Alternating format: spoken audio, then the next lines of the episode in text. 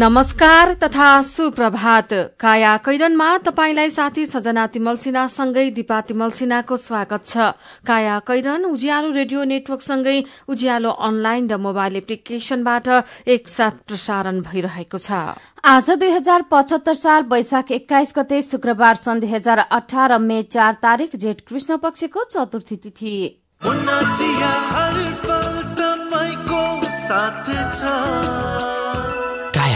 साथमा मुना चिया। हर उत्सव हर मौसममा मुना चिया। काया कैरन शुरू गरौं मुख्य मुख्य खबरका शीर्षकहरूबाट। सेवा बन्द गरे यातायात व्यवसायीलाई सरकारले कार्यवाही गर्ने प्रहरीको सुरक्षामा पचास भन्दा बढ़ी कम्पनीका गाड़ी चलाइने। पाँच वर्षमा चार सय एक्काइस पटक सुन तस्करी डीआईजीकै स्कटिङमा तस्करी हुने गरेको अभियुक्तको भनाई। निर्वाचन क्षेत्र पूर्वाधार विशेष कार्यक्रमका लागि सांसदलाई साढे पाँच अर्ब रूपियाँ भन्दा बढ़ी दिने प्रस्ताव युवालाई तालिम दिने परियोजनामा एकै वर्ष छत्तीस करोड़ रूपियाँ अनियमितता। भारतको उत्तर प्रदेश र राजस्थानमा आधी पर्खाल घर भत्किँदा एक सय नौ जनाको ज्यान गयो। र आइपीएल क्रिकेटमा कोलकाताले चेन्नईलाई छ विकेटले हरायो।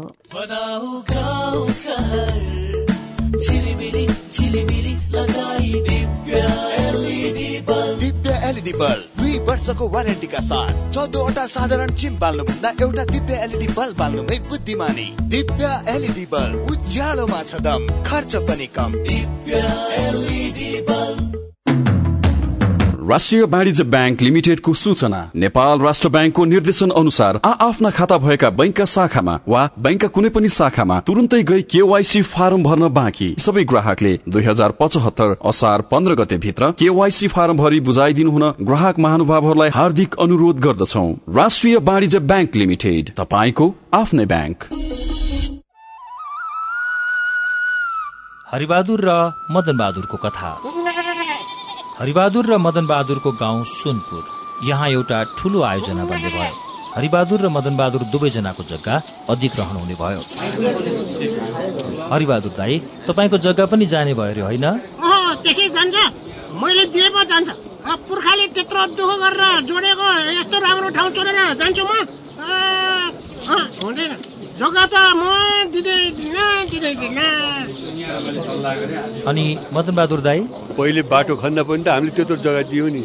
सुविधाकै लागि त दियौँ। बाटो आयो अहिले हामीले कति सुविधा पायौँ। एक गिलास चिया बेच्नु त पाइयो। गाडी चल्यो तपाईँ आउनुभयो। विकास त हुनै पर्यो नि। विकास निर्माणका लागि स्थानीय सहयोगको आवश्यकता। यो सामग्री लगानी बोर्डको कार्यालयले उत्पादन गरेको हो।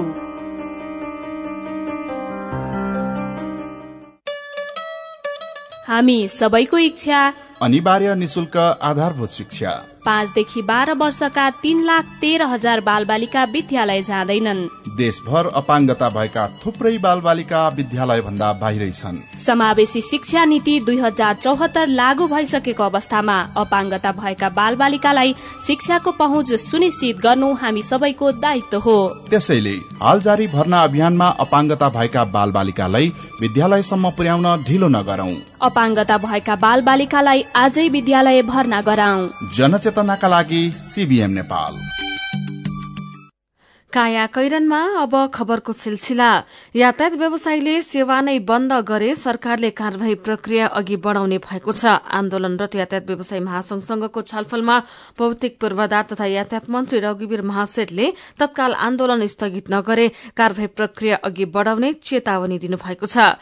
बिहिबार हिजो व्यवसायी र सरकारबीच भएको छलफलमा मन्त्री महासेठले यस्तो चेतावनी दिनुभएको हो। छलफलमा मन्त्रीले व्यवसायीलाई कम्पनीमा जाने र सिन्डिकेट अन्त्य गर्ने बाहेकका विषयमा खुला छलफल गर्न तयार रहेको बताएका एक अधिकारीले बताएका छन्।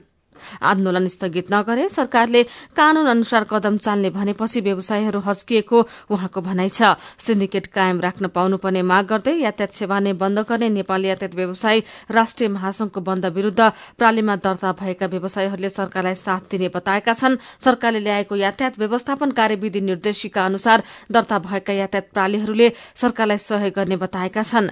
यातायात व्यवसायी महासंघ आबद्ध व्यवसायीहरूले एक्काइस गतेदेखि यातायात सेवा बन्द गरे पनि विभागमा पञ्जीकरण भएका चौविसवटा प्रालीले हिजो महानिर्देशकसँग महानिर्देशक रूपनारायण भट्टराई संघको छलफलमा सेवा सञ्चालन गर्न तयार रहेको बताएका हुन्। यो खबर आजका सबैजसो पत्र पत्रिकाले छापेका छन्। सिन्डिकेट पक्षधर यातायात व्यवसायीले आज गाड़ी ठप्प पार्ने चेतावनी दिए पनि विभिन्न कम्पनीले आफ्नो सेवा नरोक्ने प्रतिबद्धता जनाएका छन्। सरकारको पछिल्लो नियम अनुसार समितिको सट्टा कम्पनीमा दर्ता भएर चलाएका व्यवसायीले सिन्डिकेट धारीको आग्रह विपरीत गाड़ी चलाउने निर्णय गरेका हुन्। उनीहरूले सुरक्षाको प्रत्याभूति भएमा यातायात सञ्चालन गर्ने जनाएका छन्। कम्पनीमा दर्ता भएका केही समय अघि बनेपा रूटमा चलेको मयूर यातायात लगायतका यातायात व्यवसायीले आज निर्वाध रूपमा गाड़ी चलाउने भएका छन्। यसरी चल्ने गाड़ी र यात्रुको सुरक्षाको प्रत्याभूतिका लागि गृह मन्त्रालयले सबै सुरक्षा निकायसँग छलफल गरी आवश्यक तयारी समेत गरिसकेको जनाएको छ। यातायात व्यवसायीको सुरक्षालाई ध्यानमा राखेर आवश्यक तयारी गरिसकिएको र बिहानैदेखि सुरक्षाकर्मी परिचालन गरिएको बताउँदै महानगरीय प्रहरी प्रभाग ललितपुरका प्रवक्ता नरेन्द्र चन्दले भन्नुभयो आवश्यक सबै तयारी भइसकेको छ। यहाँबाट चल्ने साझा र मयूर यातायातका सबै गाड़ीहरूमा बिहानैदेखि सुरक्षाकर्मी खटाइएको छ। यातायात व्यवसाय राष्ट्रिय महासंघले लामो दूरीका यातायात रोकिएको बताउँदै गर्दा गाड़ी चलाउन प्रतिबद्धता जनाएका बाइस कम्पनी मध्ये एक नमस्ते प्युठान यातायात सेवा प्रालीका संचालक केशव बहादुर महतराले आफ्नो गाड़ी अहिले पनि बाटोमै रहेको र आज प्रतिबद्धता अनुसारै गाड़ी चलाउने बताउनु भएको छ। पचास भन्दा बढ़ी कम्पनीको गाड़ी आज चल्नेछन् र प्रहरीले सुरक्षा दिने भएको यो खबर उज्यालो अनलाइन डट कममा हेर्न सक्नुहुन्छ। देशको एक मात्रै त्रिभुवन अन्तर्राष्ट्रिय विमानस्थलबाट एउटै गिरोहले पाँच वर्षभित्र तीन हजार सात सय उनान्सय किलो भन्दा बढ़ी सुन तस्करी गरेको रहस्य खुलासा भएको छ। तेत्तीस किलो सुन गायब र सनम साक्य हत्या प्रकरणको छानबिन गर्न गठित समितिले विमानस्थलबाट हुन विमानस्थलबाट हुने सुन तस्करीको जालोबारे सोधखोज गर्दा पाँच वर्षमा सत्र अर्ब एक करोड़ अस्सी लाख एकहत्तर हजार चार सय एकतीस रूपियाँ बराबरको सुन अवैध रूपमा ओसार पसार भएको तथ्य सार्वजनिक गरेको हो।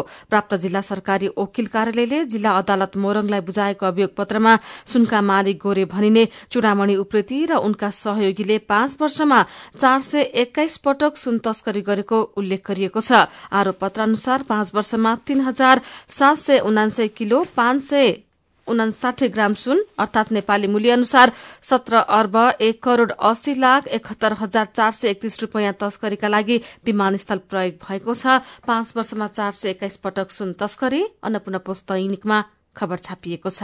यति धेरै कुरा सार्वजनिक भइरहेको छ यति धेरै व्यक्तिलाई पक्राउ गरी अदालत ल्याइएको छ तर तेत्तीस किलो सुन चाहिँ कहाँ छ? जिल्ला अदालत मोरङका श्रेष्ठदार नवराज दुलाल त्यसैको मुद्दा दर्ता गर्नु अघि पत्रकारहरूसँग जिज्ञासा राख्दै हुनुहुन्थ्यो। सुनको खोजी कतै गरेको नदेखेपछि दुलालले मुख खोल्नुभयो यतिजना पक्राउ उतिजना पक्राउ मात्रै भनिएको छ तर सबैको जिज्ञासा त्यो सुन कहाँ गयो भन्नेमै छ। यो प्रकरणसँग शरीर बन्धक र हत्यासम्मका अपराध जोडिए पनि समग्र कारण सुन नै रहेकाले त्यो फेला नपरेसम्म वास्तविकता ओझेलमै रहने उहाँको भनाइ छ। गएको नौ माघमा त्रिभुवन अन्तर्राष्ट्रिय विमानस्थल हुँदै बाहिरिएको भनिएको तस्करीको तेत्तीस किलो सुन ओसार पसारमा संलग्न भनिएका एकजनाको हत्या समेत भइसकेको छ। प्रहरीले आफ्नो संगठनका तल्लो तहका कर्मचारीको बयान सुनको आवश्यक भनिएका चुडामणि उप्रेतीको सुनको व्यवस्थापक भनिएका चूडामणि उप्रेतीको डेरामा भेटिएको अपुष्ट डायरी टेलिफोन कल विवरण र हत्या अनुसन्धानमा प्रहरीले अप्नाएको प्रक्रियाका आधारमा साढे तेत्तीस किलो सुन तस्करीमा जोडिएका पूर्व र बहालवाला प्रहरी अधिकारीको भूमिका तय गरेको देखिएको छ।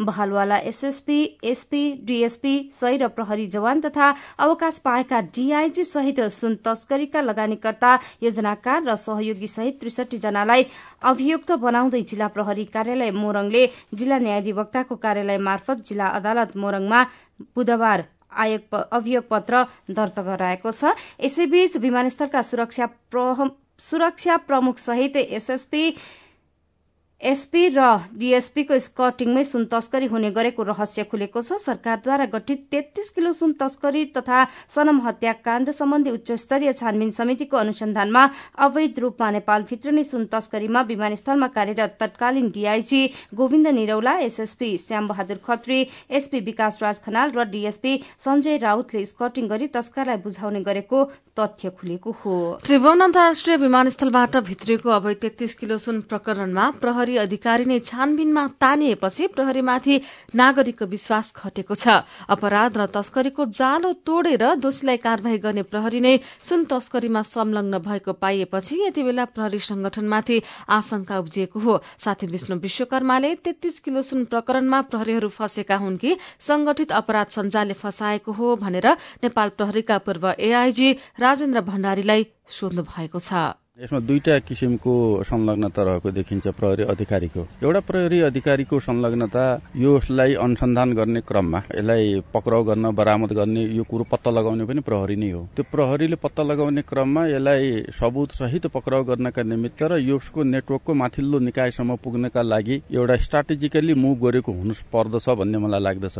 विशेष गरी अपराध अनुसन्धान महाशाखाबाटै प्रहरी स्वयंले अनुसन्धान गरेको विषय नै हो यो आरम्भमा। र यसले त्यसपछि अर्को मोड लिनु पुग्यो। यो घटना यसले अर्को मोडमा चाहिँ एउटा व्यक्तिको हत्या हुन गयो र त्यसपछि थुप्रै अरू घटनाका श्रृङ्खलाहरू आए। त्यसले प्रहरी सहभागिताको कुरो पनि दुई थरीको रूपमा रहेको मलाई लाग्दछ। एउटा यसलाई पक्राउ गर्न र योभन्दा ठूलो व्यक्तिहरूलाई सम्म पुग्नका लागि एउटा रणनीतिक रूपमा यो अनुसन्धानको डिजाइन भित्रकै कुरो हो जस्तो हामीले पनि अनुसन्धानका क्रममा विगतमा लागु औषध कारोबारीहरूलाई समात्नका लागि लागु औषध कारोबारीसँगै मिसेर जानका लागि त्यस्तो रणनीतिहरू अप्नाइन्छ। त्यो ढंगको संलग्नता एक खारी एक थरी प्रहरीको हुनु पर्दछ भन्ने मलाई लाग्छ। र यसलाई अपराधी विरुद्धमा उनीहरूले ठूलो संघर्ष गरेको र व्यावसायिक निष्ठालाई जोगाएको पनि देखिन्छ। र त्यसपछि त्यो एकाएक त्यो ट्विस्ट भयो र त्यो व्यक्ति जसलाई उनीहरूले एउटा पात्रलाई खडा गरेर त्यसबाट चाहिँ सुन बरामद गर्ने र ठूलो नेटवर्कमा जाने भन्ने कुरो एकाचोटि गाई भइसकेपछि त्यसपछि शंका गरियो। र पहिलो अनुसन्धानमै कै क्रममा पनि केही पदाधिकारीहरूको त सहयोगी भूमिका रह्यो। कर्मचारीहरूको पनि अन्यको भूमिका पनि रह्यो। त्यसैले त्यो सबै प्रहरी अधिकारीले चाहिँ एउटै बास्केटमा हारेर हेर्नु हुँदैन भन्ने मलाई लाग्छ। सुडान घोटालापछि अलिक ठूलो प्रकरणका रूपमा देखिएको छ तेत्तिस किलो सुन प्रकरण। अब यसले नागरिकले प्रहरीमाथिको छवि र प्रहरीको सेवामा कसरी विश्वास गर्ने त? हेर्नुहोस् यसलाई एकातर्फबाट त आखिर यो कुरोलाई पत्ता लगाएर विगतमा पनि बरामद गर्नेदेखि लिएर हरेक प्रकरणहरूमा अनुसन्धान गराएर निष्कर्षमा पुर्याउने काम पनि प्रहरीले गरेको छ। अब प्रहरीले पनि विगतका विभिन्न घटनाक्रमहरूमा पनि तपाईँले देख्नुभयो होला। अब एउटा सिङ्गो ठुलो संगठनमा केही व्यक्ति विशेषहरूको भूमिकाहरू त्यसमा संदिग्ध रहन सक्दछ। त्यसका आधारमा समग्रमै मूल्याङ्कन गर्दाखेरि पनि त्यो ठूलो अन्याय हुन्छ भन्ने मलाई लाग्छ। अहिलेकै प्रकरणमा पनि हेर्नुहोस् एउटा गृहमन्त्री अथवा एउटा सरकारको पालामा चाहिँ यो घटनाहरू विगतमा दुई हजार पन्ध्रदेखि अहिलेसम्म अडतिस सय किलो भन्दा बढी सुनहरू आयात गरियो भन्ने कुरा आयो भने अहिले नयाँ परिस्थितिमा त्यही प्रहरीले त्यसलाई अनुसन्धान गरेर त्यसमा गृहमन्त्री लगायत त्यो एउटा नयाँ टिमले चाहिँ त्यसमा चाहिँ फेरि अर्को ढंगले त्यसलाई अनुसन्धानमा सहयोग पुर्याइरहेको छ। र अब एउटा मेसेज पनि हो यो कि अब प्रहरीभित्र चाहिँ तपाईँहरूले यो वर्दीको दुरुपयोग गर्ने व्यक्तिहरूलाई चाहिँ अब प्रहरी संगठनभित्र स्थान छैन भन्ने पनि हो। जसले गर्दाखेरि यसरी पक्राउ परेर आन्तरिक रूपमा छानबिन भएर संगठनले यसलाई दीर्घकालीन रूपमा बलियो बनाउँछ। अब यही घटना प्रकरणमा पनि तपाईँले देख्नुभयो भने त्यो त्यत्रो सुनहरू कसरी आयो त? ती संदिग्ध त्यो व्यक्तिहरूको चाहिँ फ्रिक्वेन्टली त्यो भिजिटहरू भइरहेका कुराहरूलाई सम्बन्धित अध्यागमन निकायले के हेऱ्यो त भन्ने कैयन अनुत्तरित प्रश्नहरू छन्। त्यसैले यसले जनविश्वास तत्कालका लागि घटाएको देखिए तापनि दीर्घकालीन रूपमा यसले संगठनलाई सुदृढीकरण बनाउनलाई मद्दत पुर्याउँछ भन्ने मलाई लाग्छ। यो खास गरी यस्ता अनुसन्धानमा राजनीतिक नेतृत्व पनि जोडिन्छ कहिलेकाहीँ। र उनीहरूकै संलग्नतामा मुख्य अभियुक्तहरू छुट्ने गरेका पनि लामै इतिहास छ। यसमा यसलाई कसरी हेर्नु पर्ला यस्ता घटनामा राजनीतिक नेतृत्वलाई पनि जोडेर वास्तविकता बाहिर ल्याउने कि यतिकै छोडिदिने? यो राजनीतिक व्यक्तिहरू अथवा यो नेटवर्क भित्रका पर्दा पछाडिका जुन खेलाडीहरू छन् मुख्य खेलाडीहरू अझ त्यो त यसमा देखिएकै छैन। यो तिनीहरूको निर्देशन तिनीहरूको सहयोग तिनीहरूको आबद्धता तिनीहरूको सम्बद्धता बिना यो सम्भवै छैन। यो सम्भवै छैन परिकल्पना पनि गर्न सकिन्न। त्यसैले ती व्यक्तिहरूसम्म जबसम्म हामी पुग्दैनौ तबसम्म यो तल्लो सतहमा देखिएका व्यक्तिहरूलाई कारवाही गरेर यसले टुङ्गिँदैन। काया कैरनमा खबरको सिलसिला बाँकी नै छ सुन्दै गर्नुहोला। काकी नमस्कार है नमस्कार। लौ हेर यो हरिलाई। अस्ति मात्रै यसको पसलमा आग लागि भयो। यसलाई भने केही चिन्तै छैन। के भएको यसलाई? मलाई केही भएको छैन काकी। काकीलाई थाहै रहन्छ। मैले त आफ्नो लघु व्यवसायको लघु बिमा कार्यक्रम मार्फत बिमा पो गरेको छु। नोक्सानी अनुसार बिमाको नियमभित्र रहेर क्षतिपूर्ति पाइहाल्छु नि। के को चिन्ता? लघु बिमा क्षतिपूर्ति? के भन्छ यो? ल काकी सुन्नुहोस्। लघु बिमा भनेको मानिसहरूको दैनिक जीवन तथा जीविकोपार्जनको क्रममा आइपर्ने विभिन्न प्रकारका जोखिमहरूबाट हुने आर्थिक नोक्सानीमा क्षतिपूर्ति दिने कार्यक्रम हो। अनि कस्ता जोखिमहरूमा लघु बिमाले सहयोग गर्छ त? लघु बिमा गरेमा विभिन्न कारणले हुने दुर्घटना तथा रोगहरूको उपचार बापत हुने औषधि उपचार खर्च प्राकृतिक प्रकोप आगलागी तथा अन्य कारणले हुने व्यक्तिगत सम्पत्तिको नोक्सानी लघु व्यवसाय सञ्चालनको क्रममा हुने अनिश्चितता तथा नोक्सानी बाली तथा पशुधनमा हुने क्षति बापत क्षतिपूर्ति पाइन्छ। ए ए अनि यस्तो सुविधा कसरी लिन सकिने रहेछ त? क कसले पाउने हुन्? फेरि बिमा गर्दा खर्च पनि त लाग्ला नि। लघु वित्त कार्यक्रममा सहभागी ग्राहकहरूले स्थानीय स्तरमा सञ्चालित लघु वित्त संस्थाहरू मार्फत लघु बिमाको सेवा लिन सक्छन्। यस बिमा कार्यक्रमको बिमा शुल्क न्यून हुने भएकोले थोरै खर्चमा भविष्यमा आउन सक्ने आर्थिक जोखिमको सजिलै व्यवस्थापन गर्न सकिन्छ ओहो लौ गजबकै कुरो रहेछ। अब हामी सबैजनाले लघु बिमा कार्यक्रममा सहभागी भई आफ्नो र परिवारको जीवन सुरक्षित पार्नुपर्छ। ए बाबु यो कुरो त सबै गाउँलेहरूलाई भनिदिए है लघु बिमा गरौँ ढुक्क रहौँ। युके एड सक्षमको सहकार्यमा नेपाल विमक संघद्वारा जारी सन्देश।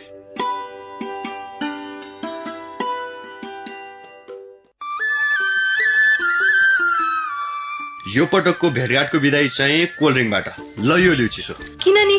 भोलि भेट्न आउँदैनौ? भोलिबाट त म इन्डियातिर लाग्छु नि। के रे? तिमी फेरि इन्डिया जान लागेको? किन? नरिसाउ न। अफिसियल काम छ कि? टाढा हुन लाग्यो भनेर रिसाउनै पर्दैन। नेपाल टेलिकमले सस्तो दरमा अर्थात् प्रति मिनट दुई रुपियाँ बाइस पैसामा नै इन्डिया फोन गर्न सक्ने अफर ल्याएको छ नि। ए हो र? त्यसो भए नो टेन्सन। अब त ढुक्कसँग कुरा गर्न पाइने भयो। तिमीलाई थाहा छ यो अफर लिनका लागि स्टार चौध पन्ध्र ह्यास थिचेर कल गर्नुपर्छ नि। तिमीले भनेपछि त थाहा भइहाल्यो नि। नेपाल टेलिकम राष्ट्रको संचार happy new year happy new year happy new year यामा सँगै मनाऊ ह्याप्पी न्यु इयर यात्रा सफल सुखद रहोस् यामा चाहन्छ सम्बन्ध प्रगाढ बनोस् यामा भन्दछ स्योर स्वप्न गर्छु क्यासब्याक पाइन्छ किन्ने सक्ने जे गरे नि उपहार भरमा छ नयाँ वर्ष दुई हजार पचहत्तरको आगमन सँगै तपाईँको जीवनलाई यमाहामय बनाउन।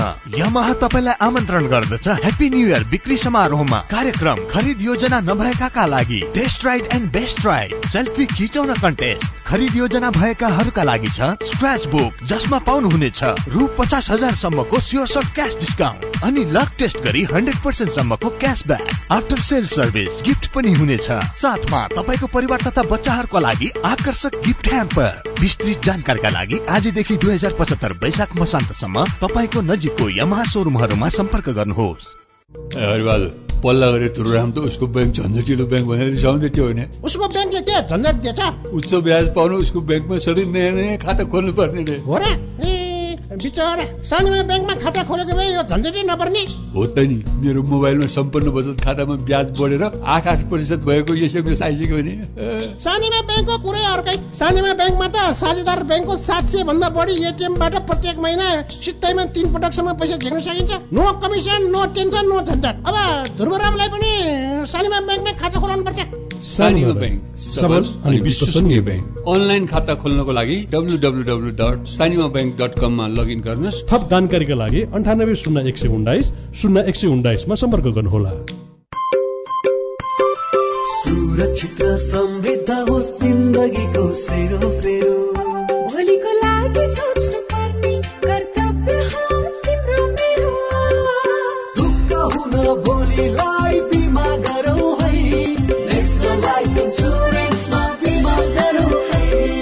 विगत तीस वर्षदेखि सञ्चालनरत नेपालकै पहिलो अग्रणी जीवन बिमा कम्पनी नेपाल सरकारको पूर्ण स्वामित्व रहेको राष्ट्रिय वाणिज्य ब्याङ्क प्रवर्धक रहेको national life insurance company Lazimpat Kathmandu.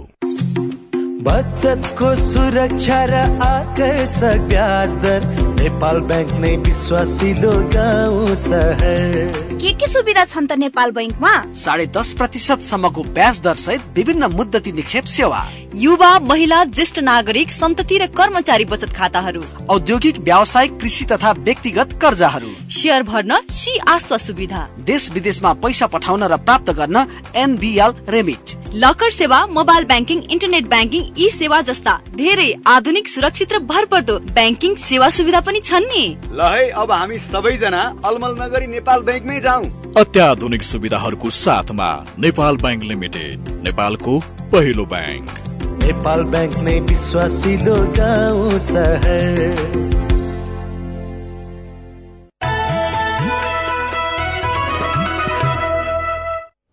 उज्यालो रेडियो नेटवर्कसँगै उज्यालो अनलाइन र मोबाइल एप्लिकेशनमा प्रसारण भइरहेको काया कैरनमा तपाईंलाई फेरि स्वागत छ। काया कैरनमा यतिन्जेल हामीले सेवा बन्द गरे यातायात व्यवसायीलाई सरकारले कार्यवाही गर्ने प्रहरीको सुरक्षामा पचास भन्दा बढ़ी कम्पनीका गाड़ी चलाइने पाँच वर्षमा चार सय एक्काइस पटक सुन तस्करी लगायतका खबर प्रस्तुत गर्यौं। खबर। संघीय मामिला तथा सामान्य प्रशासन मन्त्रालयले प्रतिनिधि सभा र राष्ट्रिय सभामा प्रतिनिधित्व गर्ने तीन सय चौतिस सांसदलाई निर्वाचन क्षेत्र पूर्वाधार विशेष कार्यक्रमका लागि पाँच अर्ब बैसठी करोड़ रूपियाँ दिन अर्थ मन्त्रालयमा प्रस्ताव गरेको छ। प्रतिनिधि सभा प्रत्यक्ष तर्फबाट एक सय पैंसठी र समानुपातिकबाट एक सय दस सांसदले प्रतिनिधित्व गर्छन् भने राष्ट्रिय सभामा उनासाठी सांसद छन्। निर्वाचन क्षेत्र पूर्वाधार विशेष कार्यक्रम अन्तर्गत एक सय पैंसठी निर्वाचन क्षेत्रमा बजेट पठाउँदा कुल चार अर्ब पञ्चानब्बे करोड़ रूपियाँ लाग्छ भने निर्वाचन क्षेत्र विकास कार्यक्रम अन्तर्गत तीन सय चौतिस सांसदलाई पचास पचास लाख बजेट दिँदा कुल एक अर्ब सडसठी करोड़ रूपियाँ खर्च हुन्छ। साढे पाँच अर्ब दिन प्रस्ताव शीर्षकमा नागरिक दैनिकले खबर छापेको छ। युवालाई तीन महिने व्यावसायिक तालिम दिएर स्वरोजगार बनाउने बजेटमा शिव विकास परियोजनाका कर्मचारीदेखि शिक्षा मन्त्रीसम्मले अनियमितता गरेको पाइएको छ। पैंतालिस हजार जनालाई बजारमुखी व्यावसायिक तालिम सञ्चालन गर्न दात्रु निकायको ऋण सहयोगमा यो परियोजना सञ्चालन भएको हो। एसियाली विकास बैंकको दुई करोड़ अमेरिकी डलर ऋण सहयोग र नेपाल सरकारको पचास लाख अमेरिकी डलर लगानीमा पाँच वर्ष अघि शुरू यो परियोजनामा गएको वर्षको बजेटमा मात्रै बैसठी प्रतिशत रकम अनियमितता भएको पाइएको गरिएको हो। परियोजना अन्तर्गत गएको वर्ष अन्ठाउन्न करोड़ उनसत्तरी लाख बजेट निकासा भएको थियो। महालेखा परीक्षक कार्यालयको प्रतिवेदन अनुसार बत्तीस करोड़ छब्बीस लाख अनियमितता खर्च भएको सतासी लाख पन्ध्र हजार असुल उपर गर्नुपर्ने र दुई करोड़ अठासी लाख रूपियाँ आवश्यक प्रमाण र कागज पत्र बिनै भुक्तानी भएको देखिएको छ। मेरो पनि भन्नु छ। भारत र चीन सरकारको आशामा गोर्खाका एघारवटा विद्यालय तीन वर्षदेखि टहरामा शीर्षकको समाचार उज्यालोमा पढेर र सुनेर विकास थापा फेसबुकमा लेख्नुहुन्छ। भूकम्प र नाकाबन्दीले नेपालीलाई स्वाभिमानी र आत्मनिर्भर हुन सिकायो भनेर पढियो सुनियो। तर दुःखको कुरा हामी अझै पनि परनिर्भर नै रहेछौं। करण सिंह धामीको ट्वीट छ नाकाबन्दीमा असहज र अभावपूर्ण दैनिकी। सीमामा भारतीय सुरक्षा बल एसएसबीको ज्याजती र नेपालप्रतिको भारतको अपहेलित दृष्टिकोणले भारतीय प्रधानमन्त्री नरेन्द्र मोदीको नेपाल भ्रमण हाम्रा लागि कागलाई बेल पाक्यो अर्चन विस्मात जस्तै हो। गोपाल कटुवाल उज्यालोको फेसबुक पेजमा लेख्नुहुन्छ सिप पनि छ जागर पनि छ केही गरौं भन्ने रहर पनि छ तर लगानी गर्न पैसा चाहिन्छ पैसा भने छैन। अब के गर्ने होला? समस्या यही नै हो।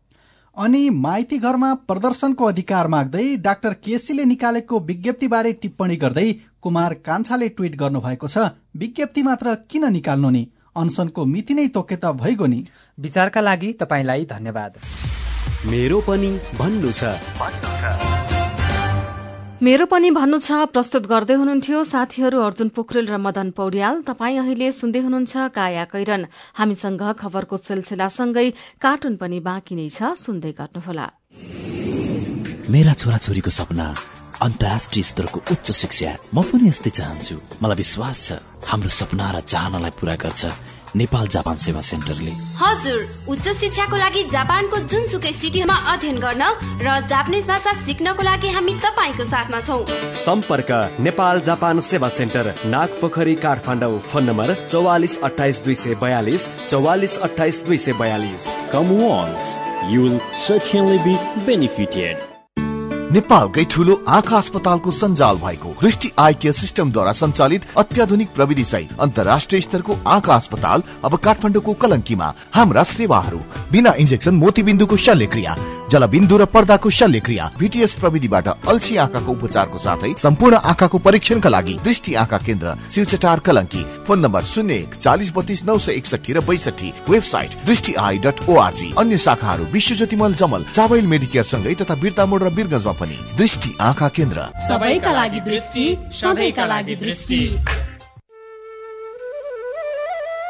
ओहो महेशजी हिजोको कार्यक्रममा तपाईँले धारा प्रवाहका साथ बोल्नु भएको देखेर म त छक्कै परे हिजो आज त हेर्दा पनि एकदमै प्रोफेसनल र आत्मविश्वासी देखिनुहुन्छ। यो सबै परिवर्तन त निपमा पब्लिक स्पिकिङ तालिम लिएपछि भएको हो नि। हजुर वाक शक्ति व्यक्तित्व तथा क्षमता विकास गरी विभिन्न क्षेत्रमा सफल हुनका लागि एकदमै उपयोगी पब्लिक स्पिकिङ तालिममा सहभागी हौ। सम्पर्क? नेपाल अन्टरप्रेनरसिप एजुकेसन फाउन्डेसन निफ बागबजार काठमाडौँ। फोन नम्बर बयालिस अडतिस पाँच सय पैतालिस। Four two three eight five four five. Everest bank रहेको बिल्डिङको थर्ड फ्लोर। साथै एसई दिएका विद्यार्थीहरूका लागि विशेष कोर्सको व्यवस्था छ।